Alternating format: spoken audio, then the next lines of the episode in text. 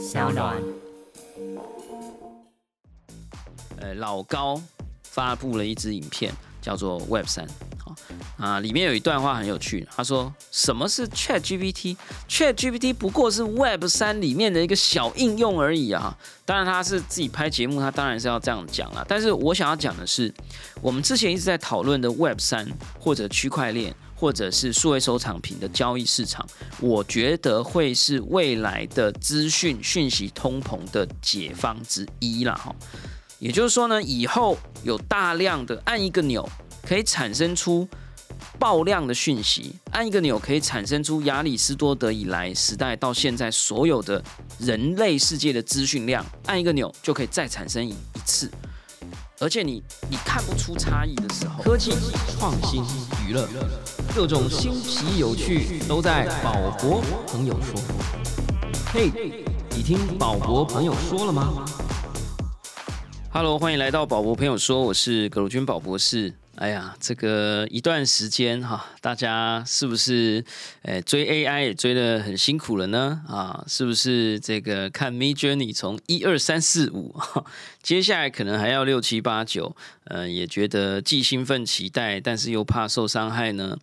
或者是最近一天到晚这个看到微软哈，这个 突飞猛进呐哈，感觉真的是每天诶三天一个小发表哈，这个五天一个大发表哈，呃有时候都觉得说它应该弹药差不多了吧，要休息一下了吧哈，又来了一枚核弹哈，诶最近呢又看到它发布了这个诶 Copilot。把所有的 AI 的流程呢，都融入到了这个 Microsoft 三六五啊 Office 三六五的这个软体当中。你可以拖入一个 Word 档，它自动帮你变成一个很漂亮的投影片。你嫌图片不好看啊，你还可以跟他说图片要好看一点哈，马上就帮你把所有的图片都变好看。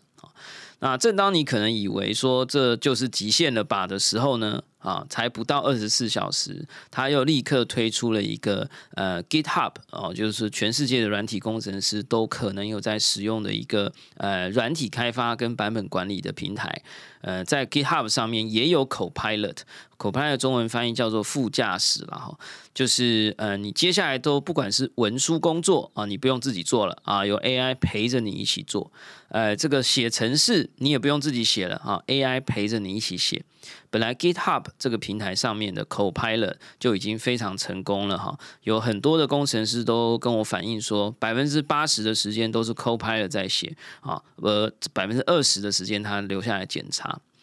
那马上呢又推出了一个叫 Copilot X 啊，这是什么呢？你只要用嘴巴讲话哈，你连手都不用伸出来打字就可以写程式了哈。你只要说我想要一个网站。图片要好看一点啊，这个还要有这个翻页特效啊，呃，长得风格像 Apple 的官网，还要有购物功能哦。这样讲完呢，你就可以去喝咖啡了哈。然后喝完咖啡或者还没喝完哈，哎，这个网站就已经做好上线了。这个速度应该真的是相当的快了哈，那当然更不用讲这个，呃，我的录音时间今天三月二十三号哈，不到二十四小时以前呢，呃，全世界最大的 GPU 显示卡，呃，也就是所谓的图像绘图晶片，呃，几乎所有的这些大型语言模型啦，ChatGPT 背后都有用到他们的这些演算的模型，哎，我们也有一起讲到 NVIDIA 哈，大家可以去听他们的发表会呢，也发表了很多新的功能、新的硬体。去提供给所有想要做 AI、想要做 AI 模型的公司，又有更多的重磅火药哈，他们是提供火药了哈，呃，可以来创造新的武器。一样呢，在同一天晚上哈。呃，不知道大家有没有用这个 Photoshop 啊，或者是这个 Illustrator 啊，这些图像绘图软体，这间公司叫 Adobe 啊，也推出了他们的服务哈，让你可以在他们的绘图软体里面去产生出新的图形啊。我们很可能只需要一些后置校正就好了哈。那我们一直不断在提，然后呢，也邀请了非常多的重量级来宾来聊各式各样的 AI 领域了哈。相信希望哈，大家觉得一集有比一集还要精彩，也很开心的知道呢，有不少这个 AI 产业或者各大企业的人呢，都有在追逐或追踪我们的节目。其实不是我，而是追逐追踪讲者精彩的分享了哈。但是我想讲者有时候讲的太精彩了，怕大家压力太大哈。今天想要跟千万粉丝分享一些。比较安静的哈，比较内敛的啊，一些心得跟想法，对于这一波 AI 浪潮的心得和体悟。所以呢，今天的来宾是谁呢？就是宝博士哈。那让大家可以比较，呃，自己也跟自己对话啊，然后呢，去思考一下，在 AI 的这个浪潮哈。今天我去听了一场演讲，他们说是 tsunami 啊，哈，是不是浪潮？是海啸了哈。暂时有一波大浪，真的是稍微来了一下哈。那接下来下一波，也许很快又来，呃，或者一波未平，一波又起哈。但我觉得我们，呃，稍微静下心来，不管是宝博士自己跟自己对话，或者你跟你自己对话，我觉得都是很重要的哈。那如果这一集听完以后，你有任何的想法，也欢迎到 Apple Podcast 啊，呃，五星评价当然是很重要了。但我知道，我真正想看到的是大家的心得哈。那欢迎你们私讯留言给我们，我们都会看哈。那呃，我们整理了几个问题，想要来跟大家分享一下哈，就是说，呃，很多人想要问说，哎，这个 AI 哈，从这个九零年代起，甚至是更早的时候啊，从一九六六年呢，就有一篇研究论文在说，呃，我们能不能让电脑看见东西？到一九五零年啊，这个更早的时候，其实 artificial intelligence 就已经有在研究，在探讨。那呃，这么长的时间，现在二零二三年，为什么 AI 在一瞬之间成为全球讨论的话题呢？呃，这个问题我觉得很重要了哈。呃，我觉得原因在于以前我们一直都在找寻呃人类思考的方式，或者很像人类思考的方式。最后，我们出现了一个方法论，叫做呃卷积呃类神经网络模型了哈。总而言之，就是一个呃这个也可以把它叫做深度学习。或者机器学习啊，deep learning 或者 machine learning，它用了很多层次的这种呃，让电脑的程式码学习人类在学东西的那个过程跟方法。就像你教一个小朋友认得什么是一只猫，什么是一只狗，要发出猫的声音要怎么发啊，文字的意义是什么等等等等。但是呢，以前这个方法的呃理论很扎实，但是呢，要做的非常好的话。诶，需要非常强大的电脑，非常强大的运算能力，跟非常长的时间。那以前要做到这件事情，相对的很困难哈。我今天刚好在录音之前呢，啊，真的，呃，去听了一趟这个，呃，史丹佛大学非常知名的 AI 的研究学者，呃，李飞飞教授的一个 talk。非常印象深刻了哈，他说他在大概两千零几年，我忘了什么时间点，他那个时候推出了这个呃 ImageNet 啊，在 ImageNet 之前，他其实在两千零几年的时候，其实就呃试着想要让电脑可以认得事物。啊，让电脑看得到东西，因为他说，呃，生命作为一种智慧，在没有眼睛的时候的演化是没有出现演化大爆炸的啊。但是出现呃动物开始有了视觉以后，能够张开眼睛看这个世界以后啊，整整个智能的进化突飞猛进。他说电脑也是，所以他想要教会电脑看东西。他们花了很长好几年的时间，教会电脑看猫咪、看鸟。啊，看矿泉水瓶啊，看这个呃饮料罐，然后他说他花了好多年的时间呢，就让电脑认得了六种、七种、八种东西。那他就开始去思考说，呃呃，电脑要看懂多少东西，看懂多少物件的类别，才可以跟人一样去理解这个世界。后来他找找到了一个研究论文，是说呢，大概要有好像三。Thirty thousand 吧，可能是三万种，甚至是更多啊，或者是三十万种。就是是他当时花了好几年所做的这个，让电脑认得的一些东西的好几十倍，甚至好几百倍的这个数量级的差异哈，就是非常非常大量的差异。所以呢，他那时候觉得一开始觉得很难过啊，觉得说啊，这个距离太遥远了，好像还要永远没有办法到达那一刻。哎，但是什么事情发生了呢？大家开始打游戏了啊！大家开始下载网络影音了，所以我们有了什么呢？第一，我们有了非常大量的网络资料啊！我们有了非常大量网络资料。以前你要让电脑看懂这个世界，你得要很多数位照片嘛，你要很多数位影片嘛。我们开始有了很大量的呃影片的资料、图片的资料跟文字对谈的资料哦，这件事情很重要哦，哈，所以你等于是让电脑偷看了我们写了五百万次的考卷，或者偷看了人类纯聊天聊了八千万个小时，好，那资讯跟知识的来源有了，好，那我们要给电脑一些 I Q。好，那以前的这个电脑运算能力很慢啊，就是像我们刚刚讲的，好几年啊，好不容易学会了一点。但是呢，现在大家有打电动啦，对吧？呃，这个求画面的解析度要越来越高啦，而且还要什么电脑不要一直发热，对吧？所以呢，耗能也降低，运算速度又变快，然后呢，成本也下降，然后呢，这个又用了更新的方法来设计快速的演算。所以呢，我们打电玩游戏的显示卡突然间让电脑的 IQ 有机会提升，而且还不是单张显示卡。你如果有在玩游戏的，你会知道显示卡可以放两张，有可能还可以放到四张。那云端显示卡，那更不用讲了。我可以找一个工厂，我把八万张显示卡放在里面，或者我把八万台 CPU 放在里面，我把八万颗硬碟放在里面，然后呢，我把我在刚刚提到的这个所谓的资讯量的爆炸增加全部塞进去，让电脑从这里面来学习。这个练古术啊！成功了啦，哈，所以简单讲呢，就是说以前不具备的条件有了理论，但是没有这些条件，在这几年，因为云端、因为网络、因为社群资料量的爆炸，还有演算速度的提升，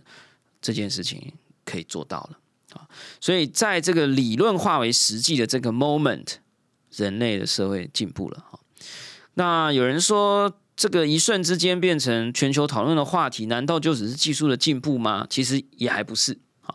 呃，这过程当然有一个很重要的点啦，就是 Chat GPT 推波助澜。因为以前大家讲什么图灵测试啊，啊，讲什么 AI 技术的什么三点零、四点零、八点零啊，什么卷积式乘积演算法啦，呃，convolutional 啊，reinforced learning 啊，大家都听不懂。但是突然出现一个超级会跟你聊天的一个 AI，而且跟你聊天的过程好像真的在跟朋友聊天一样。他现在 GPT 四点零还会跟你说“哎呀”啊，还会用一些语助词哈，来让它更像人哈。这让所有每天都沉浸在这个网络对谈的这个情境之下的大部分的人类了哈，就是上网的人口啊，台台湾至少九十几 percent，全世界可能有应该有超过二十亿人吧。那这么多的人口，一瞬之间跨越语言，因为它一推出这个 ChatGPT 聊天的这个机器，就是全语言资源的。你可以叫它讲台语哦，它没有一个设定的地方叫做诶设定语系。诶，我们打游戏都还要说繁体中文啊，什么什么，它不用啊，你只要说你诶公台语不这样，它就会说哇诶公台语，它就给你打中文，然后听起来就是就是台语发音。那，你可以问他说：“哎，你会不会讲日文？”啊，他就用日文跟你对话。他第一时间就是呃全球通用的，所以一瞬之间啦，哈，第一是突破了技术的门槛，第二是突破了大众的视野，瞬间进来了。那有人就说这样的标速进展，宝博有什么心得？呃，兴奋还是恐惧？我当然作为冲浪者了，哈，这个 Sega 就是艾卡拉的执行长说，他说 AI 来了啊。你要么就是冲浪啊，在这个浪上骑乘啊；你要么呢就是躺平啊。他说躺平在短期内是一个不错的策略啊。那所以我觉得我当然还是比较兴奋了。恐惧我通常都会觉得大家害怕的事情，就是只要够多的人够兴奋，够多的人够去了解它，够多的人够去做好的事情，那么坏的事情终究是会被不能说掩盖，而是会。会被抗衡过去的哈，所以我相对是属于科技乐观主义者，但是呢，我们还是不断的需要做更多的讨论了哈。那这个有机会再跟大家多聊啊。哦，或者你想要听到我们找谁来聊啊？恐惧的部分哈，或者想要找谁来聊？有没有谁在拿 AI 做好事啊？比如说照顾呃老年人家，或者是让这个社会上的讯息可以更平均的分配啊？等等，呃，可以告诉我们，我们尽可能的把邀请他们来聊。那有人说聊聊看这个宝博 ChatGPT 啊，Mid Journey 有没有使用啊？有没有什么经验啊？有没有什么技巧？成功拿它来做什么工作吗？好，很简单哈。呃，Chat GPT 绝招分享哈，这个是给呃新进者了哈。第一，你一开始进这个网站的时候，不要觉得怎么没有地方调整成中文啊，你只要跟他说中文，他就跟你回中文了，这是第一点。第二点呢，有时候他讲话讲到一半会断掉啊，不是他笨啊，不是他呃阿呆啊，是你要叫他继续说，因为他的这个结构里面有一些用字数付费或者用字数来衡量思考的这个结构了，所以你要叫他继续说，或者是你可以说你还没说完呢，继续说他，他可能还会跟你道歉，然后就继续接着讲啊，这第二点，记得要叫他继续把话讲完。第三点呢，有一些人说啊，我想要给他看一篇文章，然后呢再要给我，可是文章很长，那他有时候就会 error，怎么办？哎，很简单，你可以跟他说，接下来我要给你看一篇很长的文章，然后呢我会做记号啊，跟你说这是第一段，这是第二段，这是第三段，然后全部说完以后，我会告诉你。文章结束啊，然后你再来问他问题，哎，这个时候就没问题了，所以你就可以分段的把它贴上。你可以说第一段啊，然后换行，然后就贴上一段文字，然后第二段啊一段文字，啊全全部讲完，就说全部呃这个完成了啊，那你就可以开始问他问题了。哎，这种比较可以再赋予他更多的。长讯息，呃，长知识来让他跟你协作这件事情是可以的哈，但是我认为这些机制后来都会被破坏掉了哈，就是会有很方便的软体啊，所以我觉得不是很担心啊。那有人说我拿它来做什么啊？拜托，我现在这份稿子我是不好说有没有用，ChatGPT 啊，但是我现在几乎所有的。呃，英文的 email 我一定会让 ChatGPT 帮我改一个 toner 啊，就是我如果跟英国人寄信，我一定会说，请使用英国绅士的语气，帮我调整一下啊。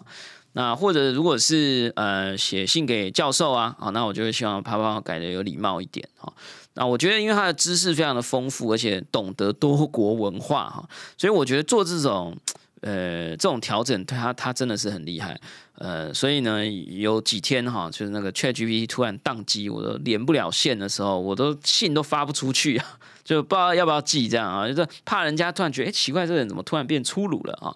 呃，所以我真的觉得这个改变很大了。那当然，这个是好事嘛，哈，就是说让我开始发现我很多的工作可以只用百分之二十的力量，所以我现在开始花比较多时间去买咖啡豆了哈，因为我在等他那边一个一个字吐出来给我的时候，我就在那边泡咖啡。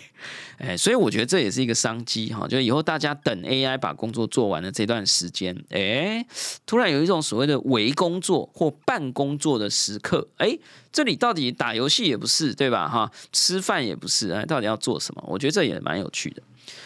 那最后呢，还是要提醒一下大家啦，就是说这个 AI 时代，我自己目前认为一个最大的危机啊，就是假真相跟暴力式的。所谓的讯息通膨啊，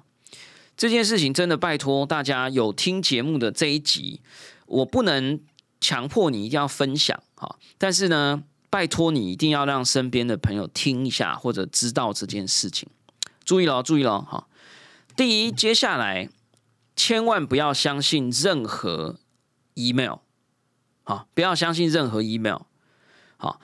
我已经开始看到有 email。的诈骗是会附上合约，他会非，而且他的跟你 email 的那种节奏是非常像人的，但其实都是诈骗，而且都是假的。然后他还会因为这个 email 的那个网址，他会去做一个假网站。为什么？因为网站也是用 AI 就可以做出来的。也就是说，第一，不要相信任何的。Email 不要相信任何的讯息，这第一点，好不好？哈，一定要做十倍以上的查核，十倍以上哦，哈。就以前你花一分钟来相信一封 email，你接下来花十分钟，以后有可能要花十小时，这是一个商机啦。第二，不要相信任何的照片、图片、影片，任何的社交账号。我已经看到有人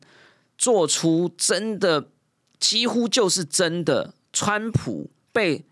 二十个警察。就是从一个建筑物拖出来的照片，川普，而且我是做影像处理的，我自己也在做 design，我完全找不到任何破绽，而且他还有好几张，好像就是一个事件，然后被拍了很多张照片，所以不要相信任何的照片，不要相信任何不可靠的新闻来源所告诉你的任何事情，这第二件事情，第三件事情，不要相信任何的语音电话或视讯电话。OK，因为声音的合成是非常简单的，现在甚至视讯的合成也是非常简单的。OK，甚至有人可以用一段宝博士的录音档，它可以产生出宝博士的声音，然后打电话给你，叫你支持我们的节目。好，那我们之后会有一些密语在节目里面哈，所以呃，说出密语的才是真的宝博士啊哈啊，如果不是的话，就不是了哈，好不好？所以这件事情真的要非常小心。那有没有什么可以改变这件事情？我的答案是这样的哈，就是 Web 三。呃，今天三月二十三号，礼拜四哈，呃，录音时间了，我不知道大家什么时候会听到这一集。三月二十二号的晚上，呃，老高。发布了一支影片，叫做 Web 三，好啊，里面有一段话很有趣。他说：“什么是 Chat GPT？Chat GPT 不过是 Web 三里面的一个小应用而已啊！当然，他是自己拍节目，他当然是要这样讲了。但是我想要讲的是，我们之前一直在讨论的 Web 三，或者区块链，或者是数位收藏品的交易市场，我觉得会是未来的资讯讯息通膨的解方之一了哈。也就是说呢，以后。有大量的按一个钮可以产生出爆量的讯息，按一个钮可以产生出亚里士多德以来时代到现在所有的人类世界的资讯量，按一个钮就可以再产生一一次，而且你你看不出差异的时候，或者按一个钮你可以产生出另外一个 YouTube 里面的影片的长度内容跟现在这个 YouTube 是一样的，而且好像内容也很优质很精彩。OK，按一个钮。就可以做到那那么多的讯息，你要怎么区分？好，我个人的目前的解决方案，我认为就是要让资讯有价，要让讯息有价。以后可能传一个讯息是要花钱的，以后传一个 email 可能是要花钱的，或至少人们会开始欢迎有一封 email 寄给你的时候，说这封 email 花了十块钱寄到你的信箱。这样子你才有办法去区分，而数位经济的源头跟解决方案到目前为止最成熟的、交易量最大的，还是区块链，还是 Web 三，还是这些 digital assets。所以呢，真的不要就是觉得说啊，风向变了哈，这个 Web 三啊，这个退流行了，什么元宇宙，我们进入 AI 时代，大家真的仔细想一下。但当然，我觉得这是我一家之言哈，大家呃可以给我五星评论以后攻击我，这是 OK 的哈。那我觉得我们当然需要很多的讨论，但是你问我的话，像 Litecoin 以前在做的，在一篇文章上面按两个按赞的按钮，他就收到两颗 Like 币，他可以拿去买面包。一个文章在没有被按有价的代币之前，就是零元，所以你会看到比以前就是几万、几千万倍、几千亿倍的零元的文章在。在你面前横流了，然后你说有网红推荐，那你怎么知道那个网红不是 AI 在执行的呢？哈，所以我我觉得这个呃数位经济会是一个非常重要的解决方案，所以大家不要忽略了。最后呢，就是说，呃，那有没有可能在这整个过程里面，有没有什么新的机会？有没有什么新的行业？呃，我觉得一定会有呃，像我之前一直提到的这个保险业啦，就是我就想象，我认为以前我都觉得好像二十年，我现在觉得十年就有了。我会有一个 agent，我会有一个保博的 AI 替身来帮我录音啊，十集可能有九集都是他录的啊，其中一集才是我的，那我那一集可能就要收费这样哈，开玩笑哈。那所以呢，这个分身如果讲错话。呃，他就要赔钱啊！那赔了钱哪里来？就我要替他保险啊！那保险公司拜托要做这方面的研究，欢迎找宝博朋友说来聊一下啊！那当然还有包含，就是我觉得接下来每一个人都会成为微型主管了哈。要去做所谓的 gatekeeper 守门员啊，跟 mind rider 啊，就是你会有很多的虚拟员工啊，这个虚拟员工就是这些小智慧们、小 co-pilot、小副驾驶们，那就会开始有很多好玩的事啦。好像我们刚刚讲的保险业，其实是当这个 gatekeeper 守门失败啊，那就要保险。那这个呃 mind rider 就变成说，哎，你可能要有一些工具来管理你训练很久的这些 AI。或者是有可能会有一些呃所谓的舞蹈家或者剧场，呃，在实验这种人与人之间的关系啊，我们的味觉、我们的嗅觉、身体体验的东西，我觉得会更加的重要。呃，我们最近也会有一个新的计划要做跟吃的有关啊，舌尖上的 AI 啊，大家要敬请期待哈。所以，呃，我觉得大家。应该是希望大家兴奋大于恐惧了哈，因为如果你恐惧的话，你就会后退啊；你如果恐惧的话，你还不如躺平啊，躺平休息一下啊，等这个态势过了啊。也有一些人觉得这只不过又再一次的 AI 狂潮，之后还是会降温，That's fine，所以你躺平一下也是 OK 的哈。但是我还是认为，如果能够为你的个人做未来的职涯或生活上最大的价值，我觉得还是要努力咬紧牙根追一下，好不好？好，那收听我们的节目，或者呢，哎，追踪，比如说 Fox 啊啊，宝博的脸书啊，是很重要，Twitter 啊很重要啊，节目说明栏位都有。还有我们刚刚提到的 Web 三可能会成为这一波讯息通膨的解决方案，那么。鼓励大家回去收听宝 宝朋友说以前的集数，好不好？这很可能是未来 AI 降温之后，大家又会回来理解的事物。好啦，那到最后呢，我想免不了还是要来预言一下。虽然有听这个啊 Fox 啊肖尚龙这一集的呃千万粉丝呢，呃应该都知道我被打脸啦哈。他说不要乱预言啊，接下来的变化速度会快的比预言实现的速度还要快啊。但是呢，我觉得大家对未来有一定的呃更多的想象，或者有能够感觉到我的预测或者理解，进而让你产生出你自己的想象。我觉得这件事情的目的不是为了预言成功，而是为了让我们的大脑去增添对于未来发展的可能性的。预测或思考或应变能力的脑细胞，好不好哈？所以当然我还是很希望我预测成功，但是它到底准不准，什么时候会发生，已经不是重点了。重点是在这个思考的过程。好，那到底接下来这个 AI 会有什么突破性的发展，或者有什么是 AI 能做到？呃，很惊讶啊，还是有什么是 AI 不能做到？我们也很惊讶的哈。呃，我觉得是这样的，呃。在一个大家会比预期还要更短的时间之内呢，就是我们之前提过的，就是 AI 会开始进入所谓的，就是这么说好了。它现在我觉得接下来最重要的一个词汇叫 Co-pilot，叫做副驾驶，就帮你或陪着你或陪伴你或协助你一起工作。这个工作呢，会包含文书处理，会包含绘图，包含设计，包含管理，包含写信，包含沟通，包含我我认为几乎所有的事情都可以被 co-pilot。那接下来，我觉得这个 co-pilot 的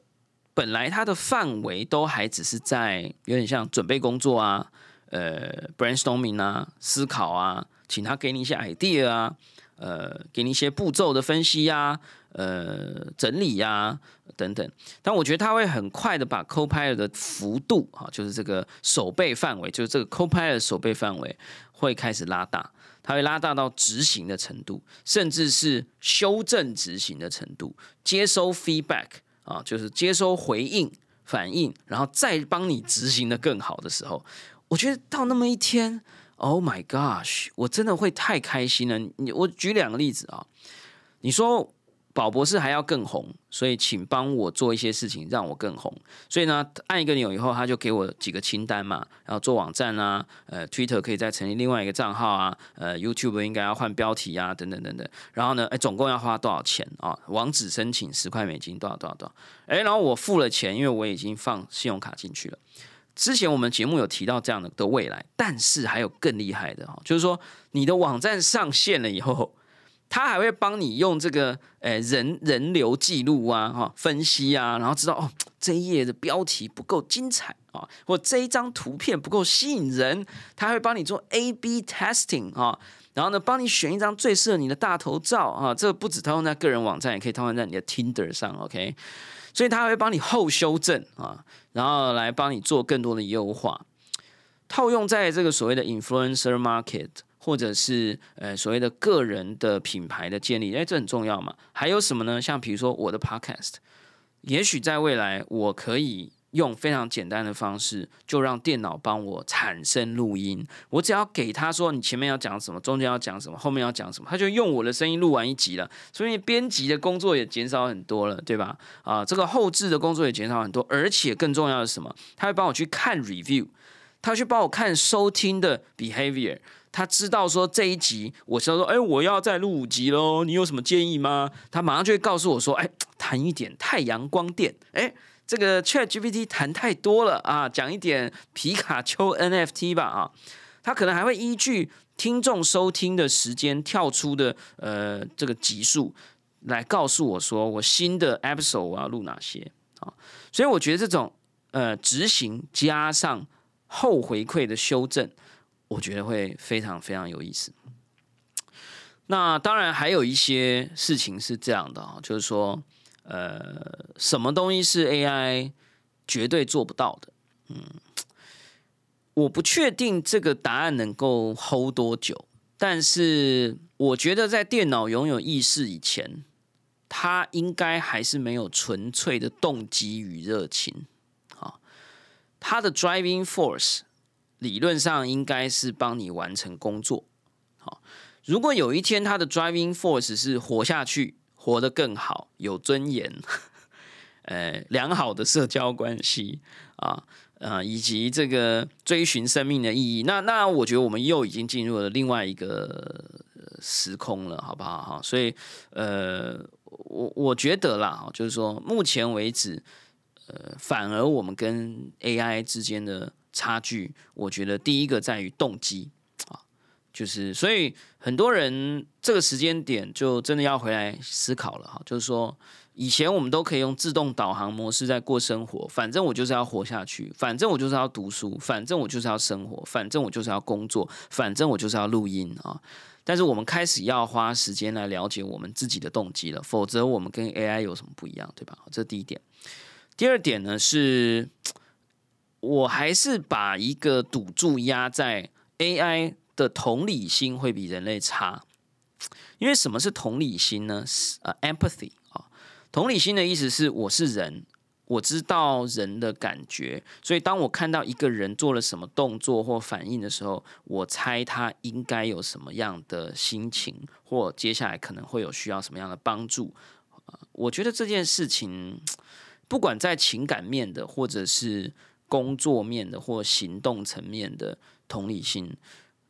我是真的拜托，好不好？就我们人一定要做的比电脑更好，不然真的完蛋了。如果有一天 AI 可以比我们人更可以借由资讯、影像、现状观察出另外一个人需要什么的时候，我觉得 AI 真的只差一个身体了。OK，好，所以呃，我是真的希望我们人在对人的观察力上面、同理心上面，一定要永远超越电脑。嗯，那当然，最后 AI 有什么东西是绝对做不到？嗯，我觉得没有绝对啦，但是就只是比较晚做到而已哈。就是呃，对于呃奇怪的美好事物，这个厉害了吧？因为美好或者美其实是一种大众的 preference 或者决策。大众的 preference 其实就是一种数据。你觉得你最近开始懂得美了，是因为你感觉到这个社会觉得什么是美了。我觉得这件事情电脑应该还是可以做的比我们好，但是有一种东西我觉得可能不行，就是大家都觉得它不够好，但是有一些很厉害的人觉得它很好，所以叫做奇怪的美或者前卫的文化。我自己很喜欢看电影哈，所以我特别喜欢看那种少数人说很好看，然后甚至得了某一些奖，但是大家说看不懂。的这种电影，原因是因为我觉得这种东西要能懂，一定要是人啊，就是也就是说，它不是大量的，它是里面必然存在某一种东西可以打动某一些人啊，所以我觉得这样的东西，电脑应该暂时还没有办法做得很好，或者我喜我玩游戏，我就最喜欢买那种就那种七点五分，然后你去看他的那个 review。就是有一半的人是给十分，有一半的人是给两分，然后说是乐色，我就很想去玩玩看这到底是什么。就我觉得这种未来这种评价两极的或者很独立的、很奇特的的东西，不管是音乐、电影、故事、游戏，我觉得我们要多往这里发展。好像我们的节目就是这一种，也没有啦哈。我们有千万粉丝的支持，感谢哈。像我们的节目就是，老实说啦，我们也只能在科技类排行榜上排第一啦哈。你说今天要上不分类排行榜，你说要排到第一，我这个人很喜欢做梦，但真的不敢想，因为。我们的讲的东西就真的，老实说，真的也跟大家抱歉，有时候真的是很冷调，很很很冷派。但是，luckily 啊，真的谢谢千万粉丝的支持啊，就是大家都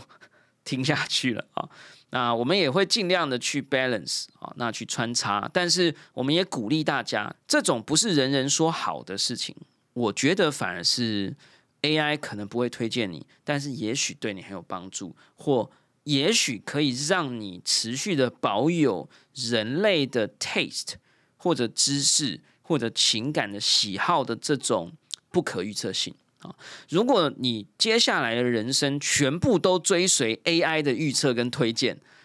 我觉得你就是第一波被 AI 淘汰的人，因为你可以被 AI 预测，你可以被 AI 感受，你可以被 AI 推荐，那么 AI 就是你，你就是 AI 啊！所以，我我我我觉得这这这时候，你看又严肃起来了。但总而言之，还是鼓励大家，就是呃，在 AI 的时代，呃，很重要的还是刚好可以花时间来多认识自己，然后找到你有兴趣的那个奇怪的美好事物。啊，那希望我们的呃宝宝朋友说，都可以成为大家呃开车呃工作呃在跑步机上跑步呃或者在任何时刻呃在耳朵里的这个奇怪的呃美好的节目，那也可以帮助大家找到在接下来这个科技洪流还会一波接着一波又来这个时代，我们也希望可以陪着大家持续的找到属于我们自己的那个位置。那感谢大家收听今天的宝博朋友说，我是狗君宝博士。如果你喜欢我们的节目，欢迎点选订阅，下一集就会自动送上给你哦。不论你是在 Apple Podcast、Spotify 上、YouTube 或者其他平台听到我们的节目，欢迎给我们五星评价、喜欢留言或者按下小铃铛追踪订阅。我们下次空中见喽，拜拜。